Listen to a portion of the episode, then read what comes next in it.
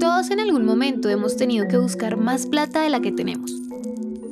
Por ejemplo, para pagar las cuotas de la tarjeta de crédito porque se nos fue la mano comprando cositas que no necesitábamos, pero que igual ahora nos toca pagar, porque queremos cambiar de celular, de nevera o ir a un concierto, y obvio no podemos meter todo el sueldo en esa compra.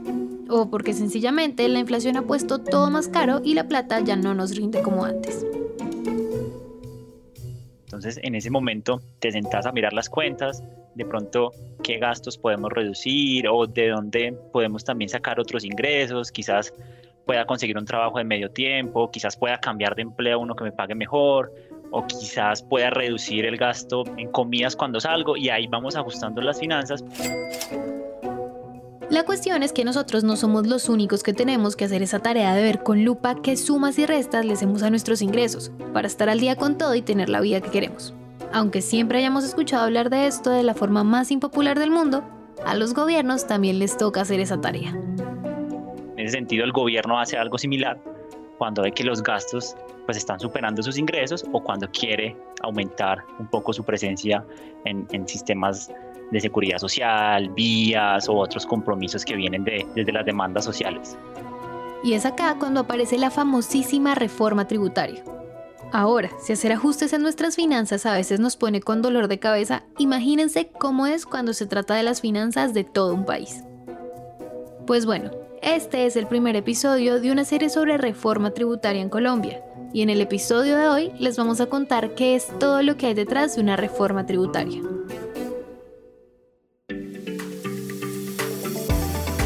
Esto es Economía de a pie, un podcast de Bancolombia.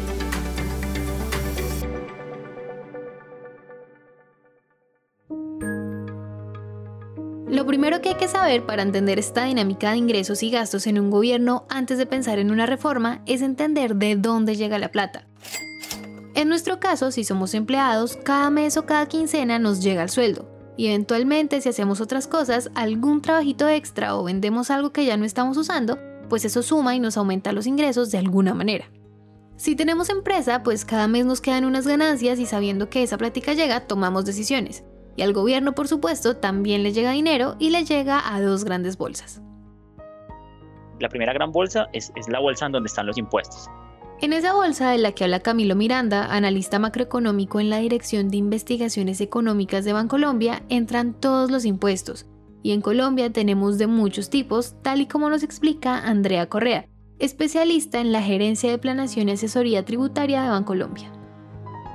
Cuando las personas van a comprar el mercado, las cosas para la casa, hay algo que se llama impuesto a las ventas. Cuando las personas van a, un restaurante, hay algo que se llama impuesto al consumo. Si usted hace el ejercicio de tomar la factura, y quizás uno siempre ve la factura y dice, ah, bueno, pago tanto, 50 mil pesos.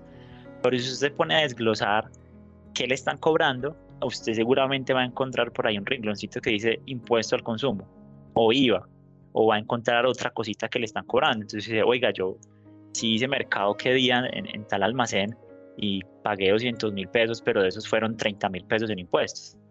Entonces ahí con esos pagos vamos alimentando las arcas del Estado, la bolsa del Estado. Si quieren saber más solo de los impuestos, pueden escuchar nuestro episodio 16 llamado ¿Qué es lo que realmente pagamos cuando pagamos impuestos? Pero bueno, volviendo a las bolsas que tiene disponibles el gobierno con dinero, nos falta hablar de la segunda. La otra gran bolsa es una bolsa en donde están unos asuntos que se llaman como recursos de capital. Entonces ahí es donde el gobierno, que uno escucha a veces por ahí en la calle, el gobierno emitió bonos, compró deuda, entonces va, va a esos mercados y de ahí obtiene también financiamiento. Y en el caso colombiano, eh, en esa misma bolsa hay un elemento muy importante eh, para las finanzas y es que está la bolsa de Ecopetrol. El Estado es socio mayoritario de Ecopetrol eh, y por ahí recibe una cantidad importante de recursos, que son más o menos dos puntos del PIB. Esto es muy sensible al ciclo petrolero, a los precios internacionales, a la demanda, ¿cierto? son asuntos que, el país no controla, pero que sí somos muy dependientes desde nuestras finanzas. Entonces, digamos que cuando las cosas van bien en los precios y en la demanda, pues el gobierno recibe unos ingresos extra, pero cuando no van tan bien, pues, los precios se caen, la demanda se cae y ahí es una parte importante que el gobierno deja de recibir. Y acá es donde comienza Cristo a padecer, como dicen popularmente. porque estos ciclos petroleros hacen que el gobierno no reciba la misma cantidad de dinero todo el tiempo. Además, el gobierno tiene el mismo problema que nosotros. Así nos quedemos sin trabajo, las facturas, la comida y los servicios públicos hay que seguirlos pagando cada mes. En ese punto, el gobierno tiene que sentarse a revisar de dónde más puede sacar la plata que le está haciendo falta. Y aquí, por supuesto, se pueden hacer varias cosas. La primera, ver dónde no se necesita tanto dinero y ponerlo donde sí lo necesiten. No puede ver que no necesariamente con el paso del tiempo los recursos aumentan en todos los ministerios o en todos los sectores. Entonces, quizás teníamos unos gastos que, el gobierno tuvo que afrontar en pandemia para el asunto de, las vacunas, de la salud y todo este tema, pues que ya como la pandemia no estamos en, en esta crisis sanitaria, pues ya ahí liberó unos ciertos recursos o recursos de deuda que el gobierno estaba endeudado en X cantidad de dinero, entonces ya terminó, como terminaste de pagar tu tarjeta de crédito, entonces, qué bendición, ya puedo usar esa plata para otras cositas. Y aunque esto ayuda, esta posibilidad sigue siendo muy compleja, porque siempre va a depender de algo más. Entonces termina siendo como esa plata que uno sabe que está ahí, pero con la que no se puede contar. Pero ahí aparece una segunda opción, y es poner todos los gastos del gobierno en cintura y apretarlos hasta donde más se pueda. Esto usualmente pues no es lo que sucede, ser más eficiente, combatir la evasión, la ilusión, para mejorar la eficiencia en el gasto y que no de pronto con la misma plata hagamos más. Antes de seguir, tenemos que hacer una parada técnica, y es que esto que dijo Camilo de evasión se refiere a no pagar impuestos y la alusión a mentirle a la DIAN con los ingresos para pagar más poquito. Entonces lo que hacen los gobiernos es crear controles más estrictos para que ni las empresas ni las personas hagan este tipo de cosas. Con esto claro, ahora sí sigamos. Como controlar la evasión y la ilusión en la práctica todavía es muy difícil, entonces aquí es donde aparece una tercera opción. Generalmente pues vamos hacia una reforma tributaria que busca obtener más recursos pues de las empresas y de las personas. Entonces, por ejemplo, suben el, el IVA del 16 al 19 o graban otras cosas que antes no estaban grabadas por un impuesto aquí, un impuesto allí y más tarifas y de ahí obtienen ciertos recursos y eso se ve reflejado en los cambios de mandato. Lo que para uno puede ser una opción crear un nuevo impuesto, pues para otro la condición mejor es dejar ese que ya está, pero modificar la tarifa. De cualquier manera, estos cambios tributarios tienen un solo objetivo, recoger más plata. Lo que se recoge es lo que le permite al gobierno cumplir con todas sus obligaciones, porque aunque nos parezca extraño, el gobierno no tiene una máquina de hacer billetes para todo esto los gobiernos funcionan con el dinero que todos ponemos. Y lo que ha pasado es que en los últimos años ese dinero se ha quedado corto y ha tocado hacer reformas más seguidas. Esas reformas tributarias se vienen dando ya no con cada, digamos, cambio de gobierno, sino que se vienen dando más o menos cada año y medio. Y aquí hay varias cosas que nos ayudarían a, entender por qué tenemos tantas y tan seguidas. Por el primer lado, hemos avanzado en la tarea, pero no hemos sido lo suficientemente juiciosos en establecer un sistema tributario que nos asegure en el mediano largo plazo cierta estabilidad en los ingresos. También tenemos un factor y es que estamos plagados de excepciones, regímenes especiales, tarifas diferenciales.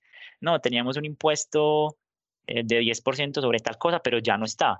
O ya lo aumentamos o ya lo modificamos porque el gobierno de turno le parece importante ir sobre ese sector para estimularlo o desestimularlo. No éramos muy buenos para recaudar y también tenemos eh, el asunto de Ecopetrol que es muy, muy variable. En otras palabras, esto significa que los diferentes gobiernos han ido avanzando de a poco en resolver esas fugas o dependencias. Y esto es súper importante porque le permite al gobierno pagar sus obligaciones, pero también ayudar a mejorar la calidad de vida de muchas personas en el país. Recordemos que nosotros hace 15 años teníamos una cobertura en seguridad social muy baja, no teníamos la infraestructura que tenemos ahorita, los servicios educativos, los servicios de seguridad institucionales, entonces pues todas esas nuevas demandas sociales se, se transmiten al Estado en que pues hay que, todo hay que pagarlo por supuesto. Y cada gobierno tiene sus propias políticas y estilos. Entonces, si yo lo llevo a un ejemplo, no sé, Blanca es una adolescente que de pronto en este momento no tiene la capacidad de entrar a la universidad y como Blanca pueden haber muchas personas. Entonces, ¿qué pasa? Que llega un gobierno y para ese gobierno en particular, lo mejor es lo que nos hablaba de pronto Andrés al principio, crear un impuesto nuevo. Con esa idea, tener más opciones de entregarle a estas personas becas y estudios para que puedan cumplir sus sueños. Pero luego hubo un cambio en esos mandatos y la idea es modificar un impuesto que ya está. Vamos a subir la tarifa del IVA, vamos a subir la tarifa del impuesto sobre la renta. En conclusión, la plata va a seguir saliendo en gran medida del bolsillo de todos, y cada gobierno que llega es el que decide cuál es la nueva manera de hacerlo. Y aunque de alguna forma se está volviendo costumbre hacer reformas tributarias, la verdad, la verdad, por la salud financiera del país, cada vez debería existir más tiempo entre una reforma y otra. Por varias razones, pero la más importante es que si tú le cambias las reglas de juego tan seguido al sector productivo, pues genera cierta inestabilidad y cierta incertidumbre en este caso, pues las reglas económicas que son los impuestos, porque pues esto nos, nos genera incentivos o desincentivos sobre ciertos sectores.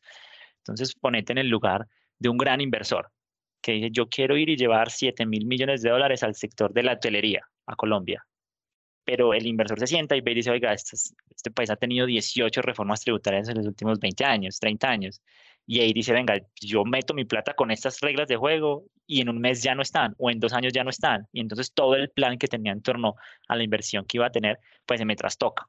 Asimismo sobre las personas naturales. Entonces vos decís, bueno, entonces será que ahorro y me compro una casita, pero si cuando voy a comprar la casa me cambiaron las reglas de juego y ya tiene un impuesto o si ya no tenía el beneficio que tenía antes. Entonces no es saludable que nos acostumbremos a tantos cambios sobre las reglas de juego. A pesar de esto que dice Camilo, lo que va a seguir pasando al menos en los próximos años es que llegarán nuevas reformas tributarias, mientras el gobierno logra poner en equilibrio su vida financiera. Entonces, como hace poco tuvimos una nueva reforma que entró en vigencia a partir del 1 de enero del 2023, en el siguiente episodio de esta serie les vamos a contar cuáles fueron esos grandes cambios que le dejó al bolsillo de los colombianos. Nos escuchamos en 15 días. Este episodio fue producido y editado por Araceli López y musicalizado por Santiago Bernal y Juan Diego Bernal, y narrado por mí, Valentina Barbosa. No olvides escribirnos a través de nuestras redes sociales de Bancolombia. Encuéntranos en Instagram, Facebook, Twitter, TikTok y LinkedIn como arroba Bancolombia y arroba Bancolombia Oficial.